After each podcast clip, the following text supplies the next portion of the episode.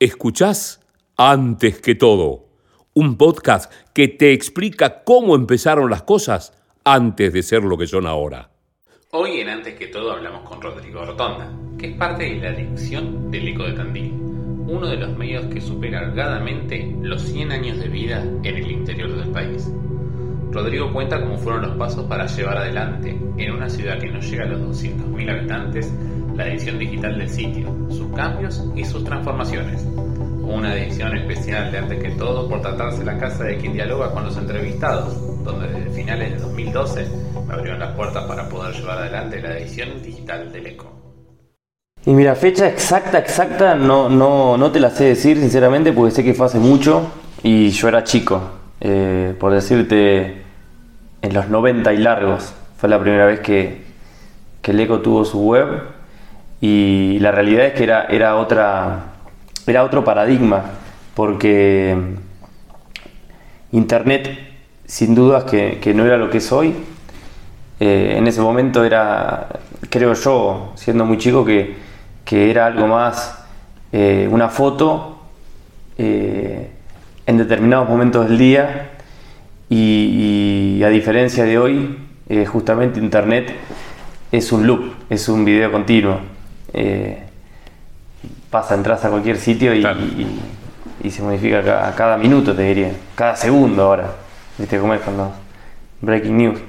Pero bueno, para volver a, los inicios, era una, página de noticias eh, linda para ese momento, y si la miramos era horrible, pero, pero cumplía su función que era el de tener un pie en, lo que en ese momento era algo, algo nuevo, que terminó siendo una burbuja en, ese, en la burbuja del 2000, eh, y que queramos o no fue, fue un inicio.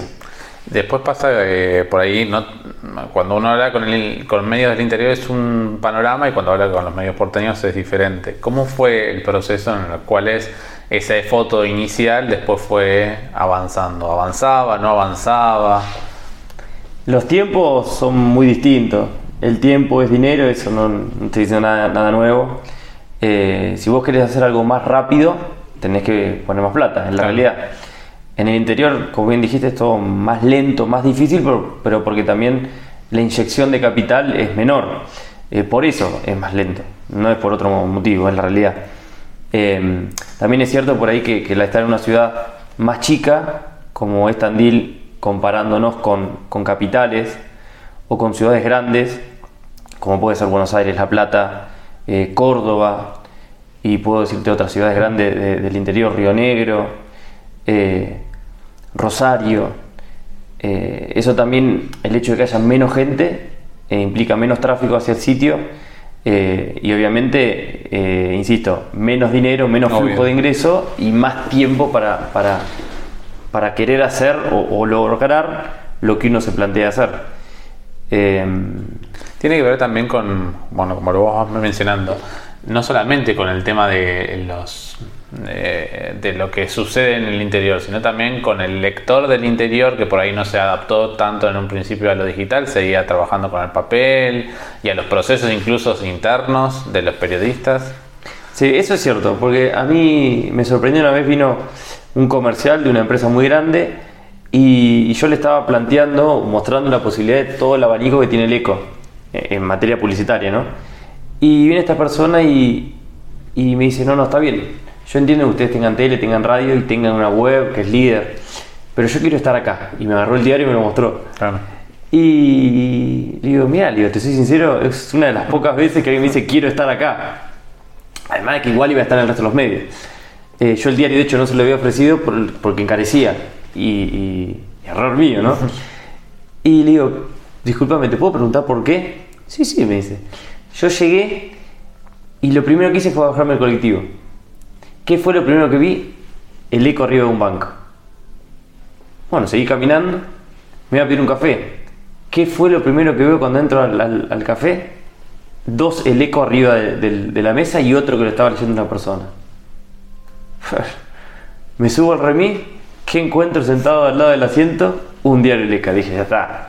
Acá, y eso en Buenos Aires no me pasa, me Allá es como que estás en otra, estás todo el día full, enchufado 220, y, y como que la lectura pasa a un segundo plano, pasa más por el celular, esto fue hace tres años. Sí, sí. Y ahí es como que, claro, es decir, bueno, en el interior evidentemente se trabaja a otro, a otro ritmo, a otra velocidad, bien o mal, a algunos los perjudica, a otros los beneficia.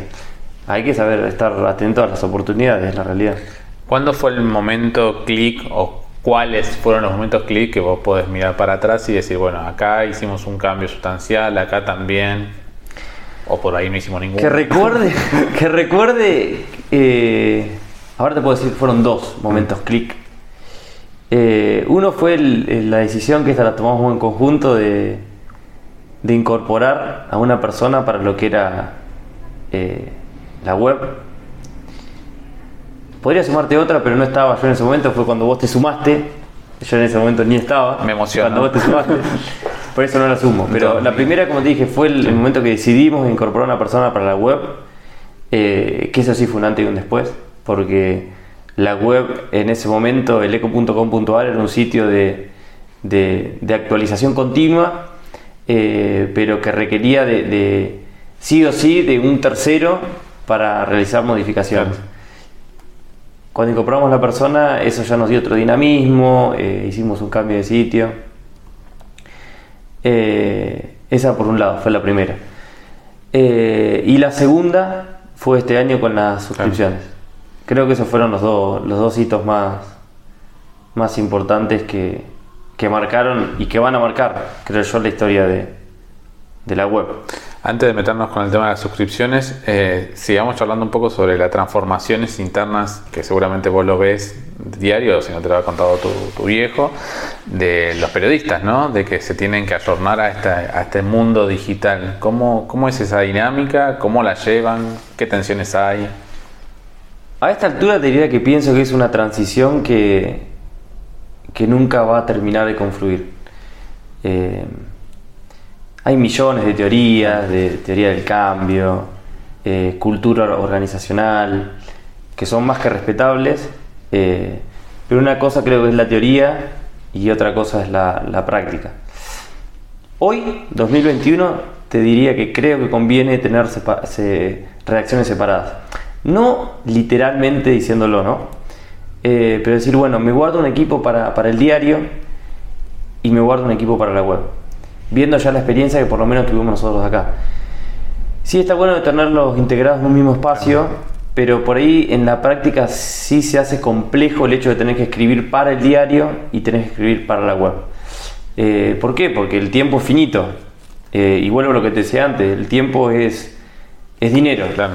Y, y que el tiempo sea dinero implica que, que- que una empresa tiene que priorizar.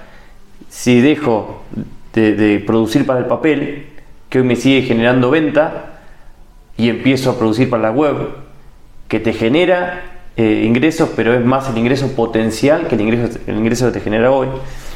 Eh, entonces estás en esa disyuntiva. O mato el papel. O invierto a full en, en la web. Y creo que un medio del interior no puede darse ese lujo. Ahí voy, ahí acabas de decir la palabra justa. Eh, hemos charlado acá en este podcast con bueno, La Nación, Clarín, Infobae, el diario de Río Negro, La Voz de Córdoba, y ahí siempre está la diferencia ¿no? entre lo que sucede en el interior y lo que sucede cuando hablamos por ahí con los porteños, hablan de una cuestión del abanico digital y además el papel como un producto, pero hoy en los medios del interior el, el producto casi preferencial sigue siendo el papel, porque... Sí, eh, yo podría decirte eh, que hay, hay una teoría que es la matriz BCG del Boston Consulting Group. Es una teoría, pero está buena, que te separa, te agarra una hoja y haces un, un cuadrante, agarras, lo partís al medio y decís, bueno, eh, un producto con mucho crecimiento y mucho potencial o mucho ingreso, en la, en la abscisa de ordenadas, ¿no? Eh, Seguramente la gente va, tienen, va a sí, estar va a estar viendo las flechas que me estás ¿no? haciendo. Eh, y, y hoy el, el papel, vamos a seguir diciendo que es una vaca lechera. Claro. La vaca lechera que tiene, que es un ingreso que cada vez es menor, pero es medianamente alto, y el crecimiento es bajísimo, Claro. nulo. Eh, después tenés un producto incógnita que puede tenderse a, a- a- a una estrella, que es el, eh, el internet en este caso, y después dejamos la radio y la tele por ahí para otras cosas, después tener el producto perro y el producto Eh, dije el producto. No, está bien, ya te dije los cuatro. Eh, entonces es como que, en cierta manera, uno sigue manteniendo el papel porque en cierto punto le sigue dando respuesta o sigue generando un ingreso para el resto de los medios. Claro. Yo no sé cómo viviría el eco sin el papel. Es un tema siempre con, con papá siempre lo, lo hablamos. El día que el eco no tenga papel, va a perder esa mística del eco de Tandil. Claro. Que hoy te lo da el papel, te da el sustento. No es lo mismo estar en un portal X a que decir estoy en el eco de Tandil. Eh, un poder de la marca que, que no queremos perder. Eh, Y eso también en el interior o las ciudades chicas, porque incluso son mucho más chicos que ciudades capitales, también se, se nota más. Yo creo que sí, porque es más. El, el tandilense o, el- o el- o la persona del interior es más localista. Eh, yo soy un convencido de esta teoría que, que lo primero que, o el primero que pierde en, en circulación cuando se perdió la caída de, de- de venta de, de ejemplares fue el medio nacional, porque el que deja de comprar, deja de comprar primero el nacional, porque lo local no se lo entera en lo nacional. Claro. Eh, estoy hablando de los diarios, ¿no? Eh, entonces, en, en- en ese, en ese punto, viéndolo así, el, el local está favorecido. Ahora bien, si tengo que plantearte un escenario de acá a 20 años, y yo creo que a 20 años el escenario en, en el papel es complicado. Acá sí meto frase de mi viejo, que cada viejo que, o cada mayor que se, que se muere es un diario menos que se vende. Eh, por eso mismo, es complicado pensar de acá a 20 años planificar una venta de papel. Eh, ojalá siga existiendo, ¿no? Pero eh, no hay que ser necio y, y- y descuidar el negocio digital. Ahí vamos. Y entonces en ese tren se decidió las suscripciones en este modelo que se pone y en una ciudad intermedia como es Tandil. ¿Cómo fue la respuesta? ¿Cómo lo estás viendo? Bien, la realidad es que no hemos hecho muchas, muchos cambios o, o nuevos contenidos para sumar a los, a los suscriptores o a los abonados, ¿no? Eh, es algo que vamos a, ir lanzándolo para el 2022. 2021 fue un año eh, piloto, por así llamarlo, aunque sea el, semestre. Eh, la membresía la lanzamos un 21 de junio, si mal recuerdo, eh, y nos sirvió todo, todo el segundo semestre para, para probar y, conocer también cuál fue la, o cuál iba a ser la respuesta de, los usuarios. Teníamos la teoría de lo que decía, podían llegar a decir los gurúes de, de suscripciones, que era el 1% de los usuarios. eh, pero yo sinceramente estoy contento, estoy conforme. eh, La gente se adapta en el fondo. Sí, ya sabe sí. que para poder consumir, no sé, nos pasa lo mismo siempre con Spotify o Netflix. Si lo querés consumir sin publicidad o tener acceso ilimitado, tenés que pagar. Es muy difícil, es muy difícil eh, también entrar, o sea, cobrarle a la persona por algo que siempre lo tuvo gratis. Claro. Eso sí es difícil y eso es lo que no queremos hacer con el eco. El tema es que nosotros tenemos un montón de contenido que antes se publicaba en el papel eh, y que hoy se está publicando en internet y ese es el contenido premium. Claro. O sea, la idea es que la persona que no va a encontrar ese contenido en otro lugar lo pague en el eco. Esa es- ese es el, el- el- el porqué de la suscripción. Claro. Eh, agregar un diferencial a lo que puede encontrar en cualquier otro portal. Ahí está la diferencia. ¿Cómo pensás que podrían ser los próximos años? Siempre entendiendo de que las, las tendencias o las ideas a veces nunca se cumplen, pero me imagino que siempre hay proyecciones de lo que se podría llegar a hacer. En materia de, De internet, sí. de internet o de la suscripción. No de internet, de suscripciones vamos a dejarlo porque no tiremos números, pero de internet, el trabajo, cómo se viene. Yo siempre soy re optimista, ya me conoces. Eh, yo creo que, que en- en- para los medios vienen años muy buenos porque estamos en, en- en un periodo bisagra de decir se paga o no se paga. Claro. Eh, a nivel nacional te puedo decir, el día que Infobae eh, ponga suscripciones o deja de ser Infobae. Eh, entonces, ¿llegará ese día en que Infobae lo haga o, o irá siempre por el camino de la publicidad? ¿Seguirá siendo rentable si es que lo es? Yo creo que, que, mm, como medios tenemos la, la obligación de, de informar sin imponer e Internet nos da una- un abanico de, oportunidades o posibilidades para llegar a personas que antes nunca hubiésemos llegado. O sea, hoy tenemos una audiencia sumamente vasta que con el papel nunca la tuvimos, nunca. Eh, ¿Cuál es la diferencia? Que antes los ingresos eran 15, 20, 30, 100 veces más eh, a lo que son hoy.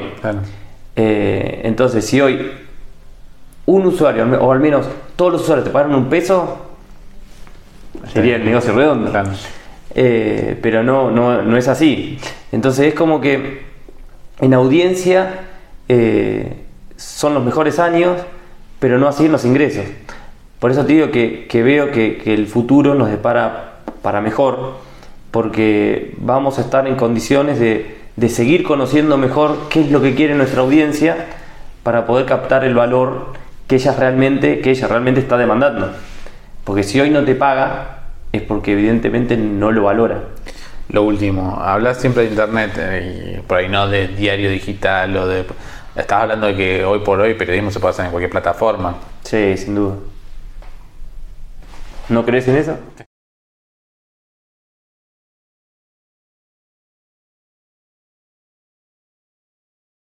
Escuchaste antes que todo un podcast pensado, producido y realizado por José Di Bartolo. Todos los episodios están disponibles en Spotify. Seguí a arroba José Di Bartolo en las redes para más contenidos relacionados.